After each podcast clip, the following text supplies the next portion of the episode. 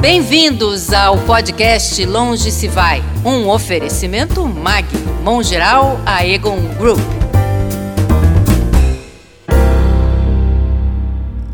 Olá, amigos, estou aqui hoje, aliás, estamos todos com um, um grande médico brasileiro, cirurgião, Paulo Niemeyer Filho, grande neurocirurgião, é um cientista, é um homem da medicina, da ciência, é uma pessoa que, que eu pessoalmente admiro muito, acho que é admirado, é conhecido.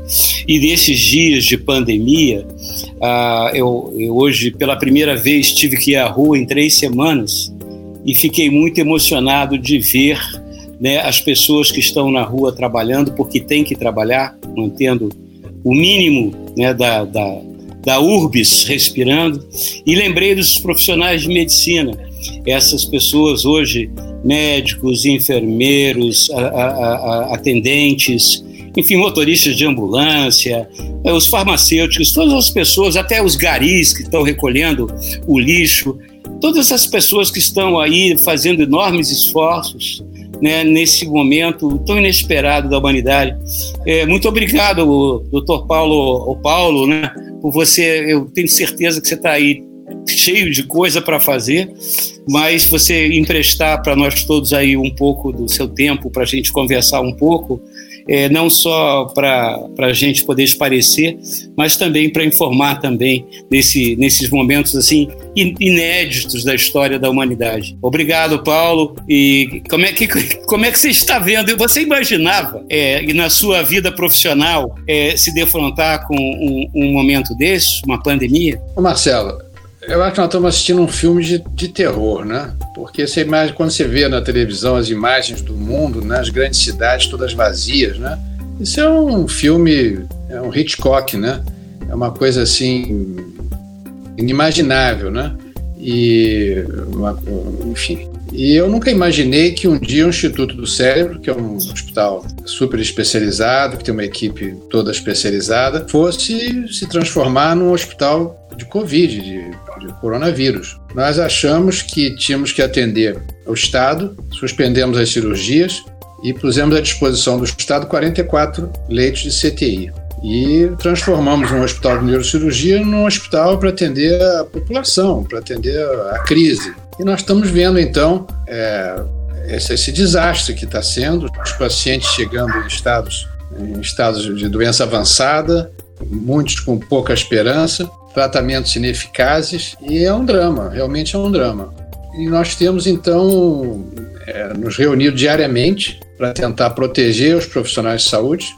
Os doentes não podem deixar de ser atendidos e nessa hora muito se improvisa, muito falta material. Se está faltando material nos Estados Unidos, na Europa, você imagina no Brasil. Cada vez que o enfermeiro entra no, no, no box do doente, tem que trocar o avental. Então, você imagina quantos aventais são utilizados por dia, são descartáveis. Então, agora nós descobrimos um avental numa loja de engenharia, não, numa loja de construção. Sim. Tem um avental que que é usado para proteção de produtos químicos. Então, nós estamos testando e custa o preço do, do, do, descartável, só que esse é reutilizável, você pode lavar. Você não acha que a questão de saúde pública, saúde básica, ela transcende aos estados nacionais, quer dizer, tem que haver uma, uma, uma, articulação, uma governança realmente mundial, porque a saúde do cara do interior lá da, da, da África não é só questão humanitária, diz respeito a mim, a você, aos meus filhos, seus filhos, nossos netos. Então, a gente tem que ter realmente uma política mundial com relação à saúde. Não, não fica claro isso? É, a Organização Mundial de Saúde foi criada com essa intenção. Quer dizer, hoje com o mundo globalizado, a Organização Mundial de Saúde é quase que o Ministério da Saúde do mundo. Todos deveriam segui-los. E nós vamos ter pandemias cada vez mais frequentes, porque a destruição do meio ambiente é cada vez maior, a população não para de crescer e a, a, a movimentação, o deslocamento humano é cada vez mais volumoso nós vamos ter cada, daqui para frente cada vez mais problemas globais, que não vão ser mais restritos a uma área ou outra, né?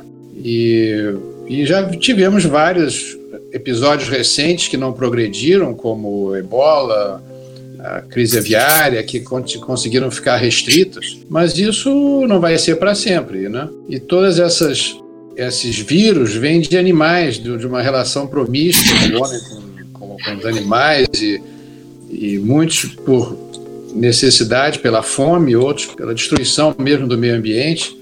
E acho que isso vai aumentar cada vez mais. É isso. Acho que se o homem vai mudar, eu acho que não.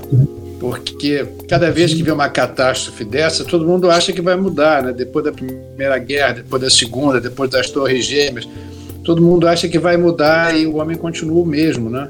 Mas eu acho que com esse episódio a Organização Mundial de Saúde vai ficar mais valorizada, vai, vai ter um papel mais importante, talvez seja um cargo é, com maior atenção de, das pessoas que ocupam. Paulo, é, eu acho o seguinte: realmente o, o, o, mundo já passou por vários momentos dramáticos, mas eu não consigo lembrar dentro da história, pelo menos história contemporânea, nada semelhante àquilo que nós estamos vivendo.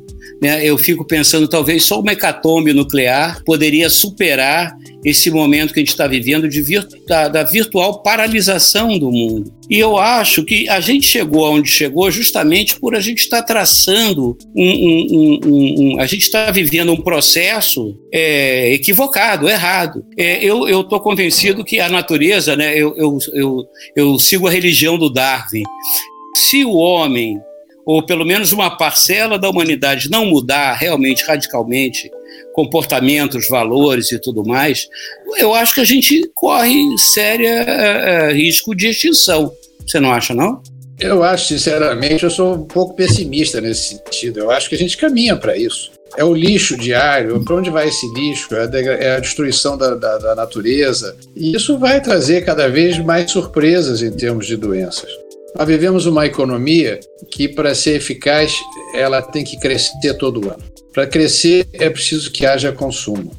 Então, a população da China, que deveria ser um problema, se tornou uma qualidade, é um grande mercado. A Índia é a mesma coisa. Então, o que deveria ser uma preocupação passou a ser um desejo de ter um grande mercado. E isso só vai trazer degradação e diminuição do nível de vida, da qualidade, do, do da, da educação, da cultura, e eh, essas movimentações, as imigrações, eu acho que o acirramento cultural vai aumentar. Enfim, eu, eu vejo o futuro com muita preocupação.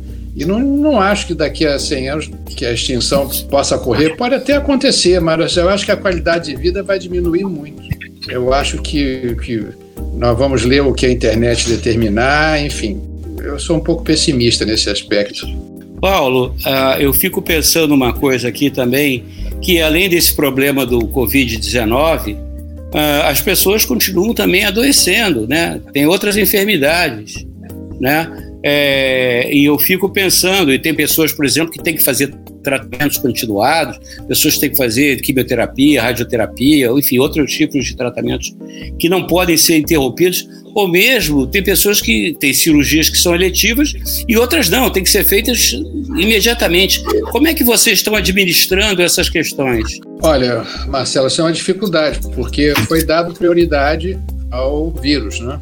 Eu, na minha prática, fechei o consultório nesse momento e só estou atendendo quando me ligam. Se não for alguma coisa que eu possa resolver online, eu vou ver e operar se for uma, uma, uma patologia que não possa esperar. Eu, na semana passada, tive um doente que estava ficando cego, não, não podia mandar ele esperar, tinha que operar correndo. E, mas não sendo isso, os próprios pacientes estão pedindo para esperar, porque eles têm medo de entrar no hospital. Né? Quem está sofrendo com isso são as pessoas que já têm são doentes, doentes com câncer que não pode esperar, que tem que fazer a rádio, tem que fazer a química. Esses vão sofrer, não tem dúvida nenhuma.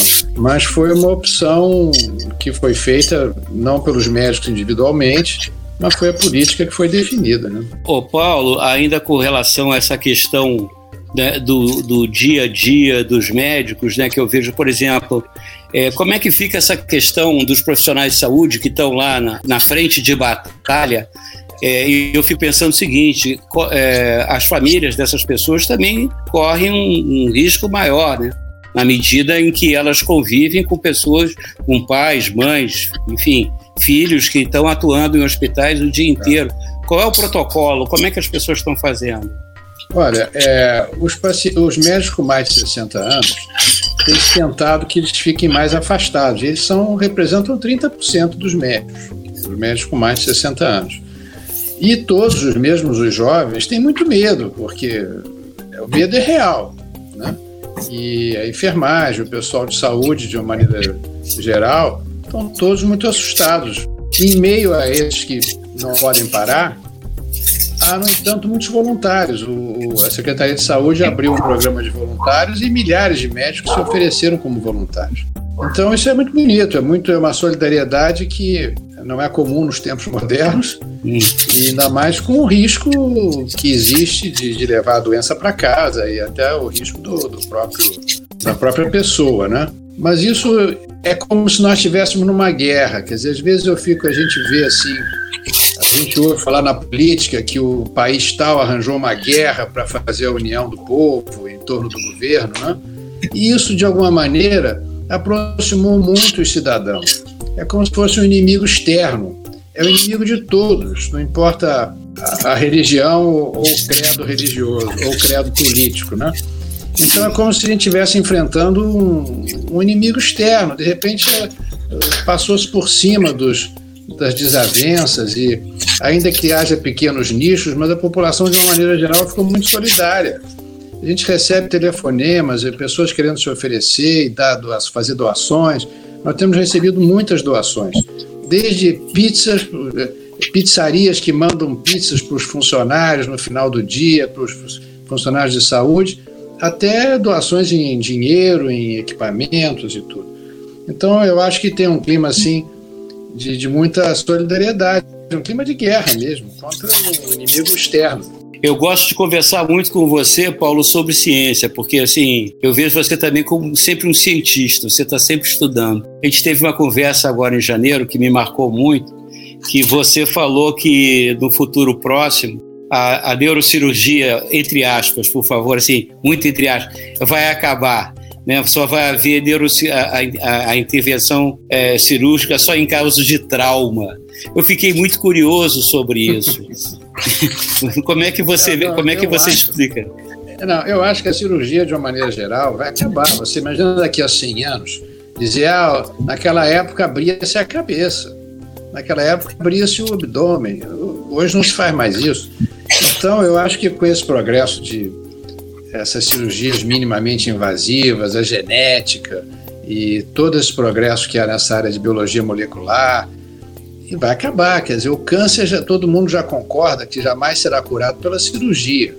Então você ainda é o primeiro tratamento, porque você tira aquele, aquela doença, você melhora o estado geral do doente, ele ganha tempo para fazer a rádio, a química. Mas não é isso que cura, não é a cirurgia que vai curar. Isso vai ser a imunoterapia, vai ser a genética, vai ser outra coisa. E gradativamente você vai tendo menos necessidade de abrir a cabeça. Lá no Instituto, nós já estamos fazendo uma pesquisa de fazer o diagnóstico. Quer dizer, não é uma invenção nossa, outros centros estão pesquisando também. Quer é fazer o diagnóstico do tumor cerebral pelo exame de sangue, uma, uma amostra de sangue. Então, quando você for fazer o seu check-up, o seu hemograma, ver como é que está o seu colesterol, ele vai ver também se tem algum fragmento de DNA anômalo, que não seja seu, que seja estranho, que indique a presença de um tumor porque esses tumores soltam fragmentos de DNA no, no sangue, não só do cérebro, mas de outras partes também. Então você não vai precisar mais fazer biópsia, você vai fazer um exame de sangue, ele vai te dizer qual é o tipo de tumor e o tratamento que você vai fazer. Você vai botar aquilo num supercomputador, na inteligência artificial, ele vai te dizer: olha, você tem que fazer tal tratamento assim, assim, e não precisou abrir a cabeça. Então eu acho que isso é uma questão de tempo. Eu acho que abrir a cabeça, abrir o abdômen, abrir o tórax. Você já viu como é que já diminuiu, né? Antigamente, ponte de safena era uma coisa que se fazia 3x4, né? Agora são poucos os casos. Você bota um stent, aquilo resolveu, não precisou abrir a, a, o tórax do doente. Já está trocando a válvula do coração também pelo, pelo catéter. Então, eu acho que progressivamente essas, a cirurgia, como ela é hoje, ela vai acabar. E todo o tratamento que nós fazemos hoje em dia, cirúrgico, é baseado na anatomia, né? Então você estuda bem anatomia, porque você vai ter que andar ali pelo meio daquelas estruturas e tudo. E hoje, com todos os equipamentos, não há nenhuma área, nem do cérebro, nem de qualquer outro lugar, que não seja alcançável. Você hoje tem como chegar a qualquer lugar. O problema não é mais chegar, que era o desafio, o problema é como resolver. Como é a biologia do tumor, por que, que ele volta? E isso é que vai resolver futuramente. Você não vai mais ter que abordar a cabeça do doente. Você vai fazer um exame de sangue, e vai botar ali, quando passar no supermercado, bota ali dentro do computador e no dia seguinte você volta, pega a fichinha tem o seu tratamento. mas, mas por outro lado, Paulo, a relação médico-paciente, ela sempre foi muito importante na nossa sociedade, né? O médico de família, a, a, o médico que inspira confiança, né? É, todo mundo, em algum momento da vida, é, faz judô e pensa em fazer medicina, né? O médico tem aquela aura, né, de ter uma coisa e, e essa importância do médico, né? A, a, a, palavra confortadora, aquela coisa que explica a doença.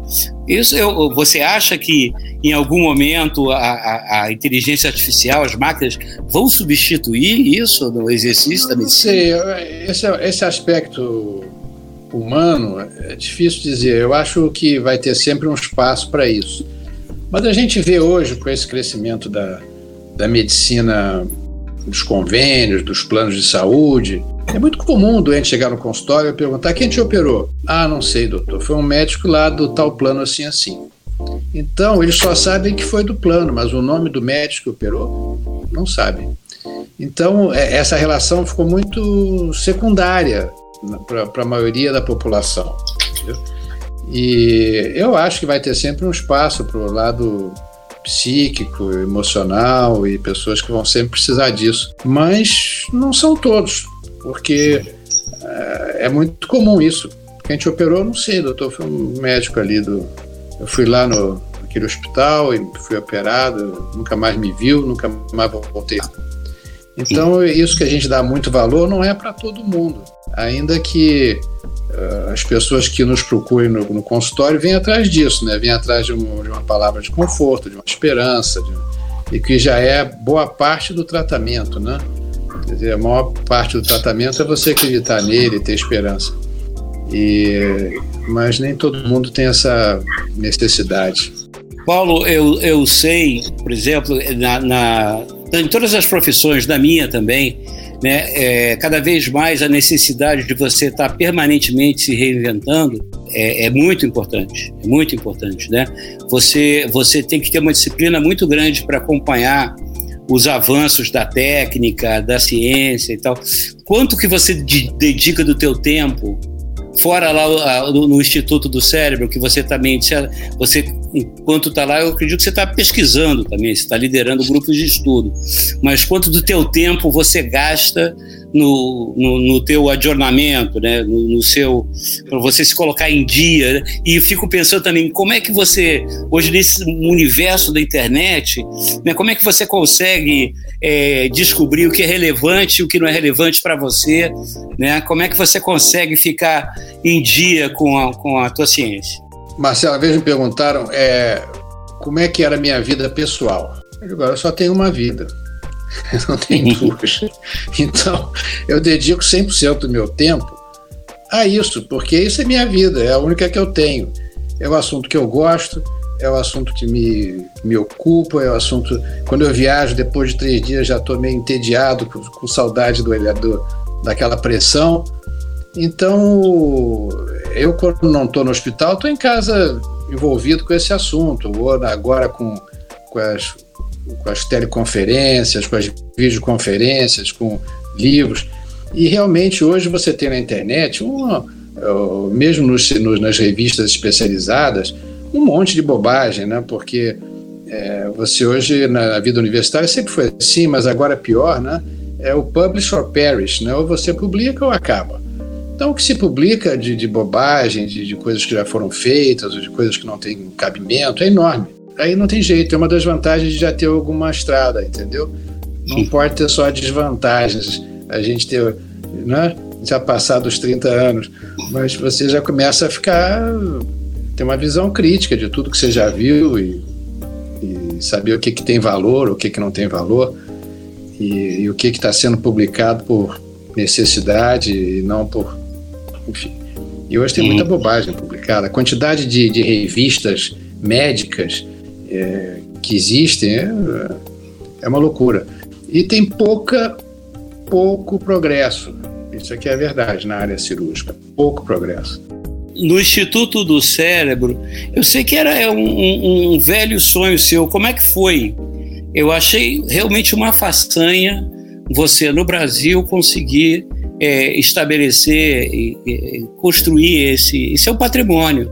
É, quais são as preocupações que você tem lá para você manter aquilo funcionando e você ter certeza que no futuro, né, bem, bem longevo, você vai ter lá o Instituto do Cérebro produzindo ciência e, e, e produzindo saúde também. É. é, Marcelo, certeza a gente não tem nenhuma, né?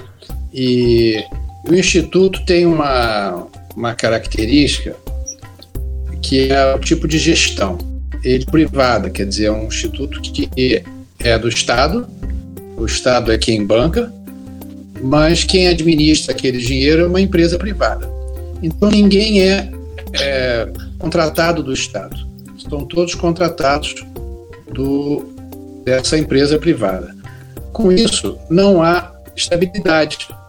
Nós temos metas, quer dizer, o Ministério Público vai ver se aquele dinheiro que foi aplicado reverteu no que se esperava, no número X de cirurgias, quantos doentes foram atendidos. A qualidade, qual foi a mortalidade, está dentro dos padrões internacionais. Não é um serviço público que corre frouxo. Ele tem metas que são controladas seriamente. E a, a outra vantagem é que isso permite você selecionar os melhores profissionais e, e, e trazê-los para o serviço. Entendeu? E, então, nós temos lá um espírito universitário, é um hospital público, mas que funciona como um instituto mesmo, quer dizer, nós temos pesquisa, temos pós-graduação, temos mestrado, doutorado, uma vivência de publicações grandes, quer dizer, nos primeiros cinco anos nós já tínhamos publicado 180 trabalhos em revistas internacionais. Então, é, é, um, é um modelo a ser seguido. E a dificuldade que nós temos é a estabilidade do nosso Estado, né? Quer dizer, em seis anos, nós estamos lá vivendo há seis anos e meio. Nesses seis anos, nós tivemos seis secretários de saúde. Então, é difícil, porque cada um que vem tem uma visão. Um acha que deve, outro acha que não deve, um acha que é melhor o amarelo, outro acha que é melhor o vermelho. Então, é, não tem uma continuidade. A gente tem lutado e tem conseguido atravessar todos esses secretários e manter a qualidade, manter o, o, o que está sendo feito lá no Instituto. Então, eu espero que isso dure muitos anos. Eu acho que o governo, o próprio governo, se orgulha de ter aquilo. Sempre que precisa mostrar alguma coisa, eles nos pedem para mostrar, porque o que se faz lá é bem feito. Como agora, na crise do, nós estamos vivendo, nos pediram para disponibilizar os 44 leitos, vocês sabem que nós temos uma equipe bem treinada, de padrão, isso tudo para um hospital que só atende SUS, não tem outro tipo de doentes lá dentro. E é muito comum o doente entrar lá e perguntar, mas doutor, aqui tem que pagar, né? Eu digo, não, aqui a senhora não tem que pagar nada. Mas é que eles não estão acostumados a ser bem tratados, a ser tudo limpinho. Então, Ô, Paulo... Deve ser seguido. Paulo, você há algum tempo escreveu um livrinho. Eu, sei, eu lembro que tinha capa amarela e eu li, é muito singelo, mas muito bacana, de uma coleção de profissionais de sucesso de diferentes áreas. E você escreveu sobre medicina. Eu li esse livro. É, que você mais ou menos faz ali, conta sua, por que, que você escolheu ser médico, né? É, desde a tua juventude, tua infância, e, e, eu, e eu, eu pergunto aqui, para você contar um pouquinho dessa sua história que eu acho bacana, que você escolheu não só ser médico, mas seguir os caminhos do teu pai, Dr. Paulo Niemeyer, um dos maiores neurocirurgiões que o Brasil já teve. Isso é um tremendo desafio, né? seguir. agora eu sei que você desde estava no colegial já estava lá assistindo teu pai operar e tal. Mas conta um pouquinho aí dessa tua decisão, que é, são poucas pessoas no mundo né, que têm a felicidade de realmente encontrar a sua vocação, né? Como você falou, ficar três dias afastado do trabalho já começa a ficar com saudade. Ô Marcelo, é, é, muito comum isso, né, do filho fazer a profissão do pai, né? É tão comum famílias de, de, de artistas, de, de cantores, de, de, advogados, a família toda faz a mesma profissão. Isso não aconteceu aqui em casa, quer dizer, nós somos seis irmãos, só eu que quis fazer medicina. Mas desde guria tinha aquela curiosidade, ia lá, dava um jeito de sair do colégio mais cedo para ir assistir cirurgia. Na realidade, não tinha a menor ideia do que eu estava vendo, mas ficava ali no canto da sala, punha aquele uniforme de médico, né? E de cirurgião, era como se estivesse me vestindo de bombeiro, de alguma outra coisa assim, né? Então, aquilo era, era uma atração. E houve uma vez que a, a, professora de Ciências Naturais pediu que cada um levasse alguma coisa da natureza para mostrar na aula. Então, um levou uma pedrinha, o outro levou um não sei o quê. E meu pai tinha uma sala cheia de cérebros lá de estudo. Aí eu peguei um, uma um, um vidro daqueles lá com o cérebro dentro e levei para o colégio. Bom, parou o colégio, né? E todo mundo. Você imagina isso há 30 anos, 40 anos atrás, todo mundo chocado com a presença de um cérebro de verdadeiro dentro do colégio. E aquilo eu fui entrando nesse clima, nessa. E nunca tive dúvidas que eu ia fazer isso. E e gostei. Eu acho que o mais importante é que eu gostei e fiquei muito feliz fazendo, entendeu? Então nunca foi pesado, nunca foi, um, nunca teve um, nunca tive um arrependimento disso. E, e até hoje eu é isso que você falou. Quando eu, a gente se afasta um pouco, quando o telefone celular não toca, a gente se sente meio rejeitado, né? a gente quer não, que ele. Não fala isso, não, hein? Senão daqui a pouco não vão te deixar em paz. a gente não consegue parar. O, o doutor Paulo, aqui fechando essa nossa ótima conversa, como é que você vê o seu futuro. Eu, eu, já, eu acho assim, você é o tipo do cara que vai trabalhar até não poder mais, até não, até pela história do teu pai, é, é, é trabalho não tem diferença para você entre trabalhar e o prazer do trabalho.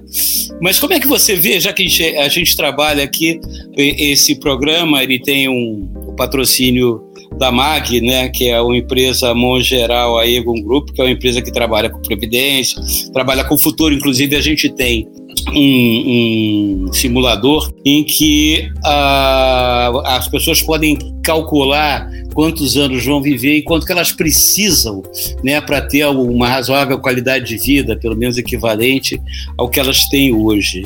Como é que você planeja teu futuro, Paulo? Marcelo, essa é uma pergunta tão difícil. Né? A gente, eu, às vezes me perguntam sobre a morte, eu, digo, eu nunca penso nela. Não, é uma coisa que eu acho que eu não vou morrer nunca. Eu acho que não, não, não fico alimentando essa conversa. Agora, é, até minha família tem uma é muito longeva. Todos foram 90. O mais moço foi meu pai que morreu com 90. Então eu, eu torço para ter essa genética, né? E agora eu acho que a longevidade hoje está Tá, nós temos toda, enfim, a, a, o mundo todo está vivendo mais tempo. E se nós soubermos ajustar a alimentação, que eu acho que é o mais importante, evitar a obesidade, evitar, evitar essas coisas que dependem da gente, nós só vamos correr o risco mesmo de uma mutação inesperada que possa desencadear uma doença degenerativa, e isso a gente não tem controle. Mas, fora isso, nós tivermos um, uma boa alimentação, uma, uma, boa qualidade de vida, de, de manter atividade intelectual e física, eu acho que a gente tem tudo para ir longe. E a depressão, que é a pior das doenças, está muito ligado a isso também. Então a pessoa fica deprimida, e engorda, e engorda diabetes, e aí a coisa é a pressão alta. E... Então, se você conseguir manter uma atividade mental, física, é, ter um, um desafio permanente, porque a gente tem que estar sempre em guerra, a, gente, a paz traz a ociosidade, a gente precisa estar sempre lutando, entendeu? Se a gente conseguir manter esse elástico esticado, eu acho que a gente vai longe. Eu conversei aqui com o Dr. Paulo Niemeyer Filho, neurocirurgião brasileiro, um cientista brasileiro, homem da ciência. Eu quero agradecer muito, Paulo, você tem prestado um pouco do seu tempo, ainda mais nesses momentos aí críticos que está vivendo, e parabenizar para as pessoas, inclusive pelo Instituto do Cérebro, as pessoas procurarem, conheçam na internet o Instituto do Cérebro, se puderem, colaborem também com esse trabalho, é, porque realmente é um patrimônio é, um patrimônio do povo, não só do carioca, não, do povo brasileiro, e para que se repita, inclusive, em outras grandes cidades do Brasil, outros institutos, não só dedicados ao cérebro, como também a, outros, a outras frentes da medicina.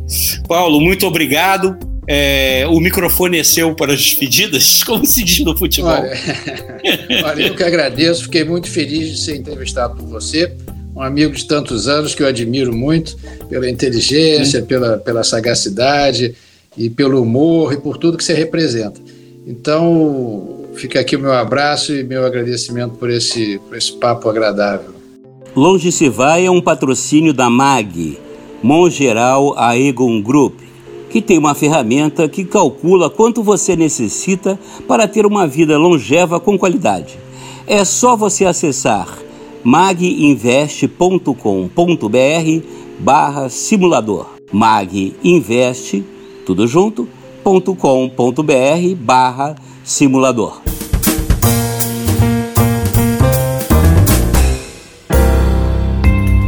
Esse podcast é uma produção Flux.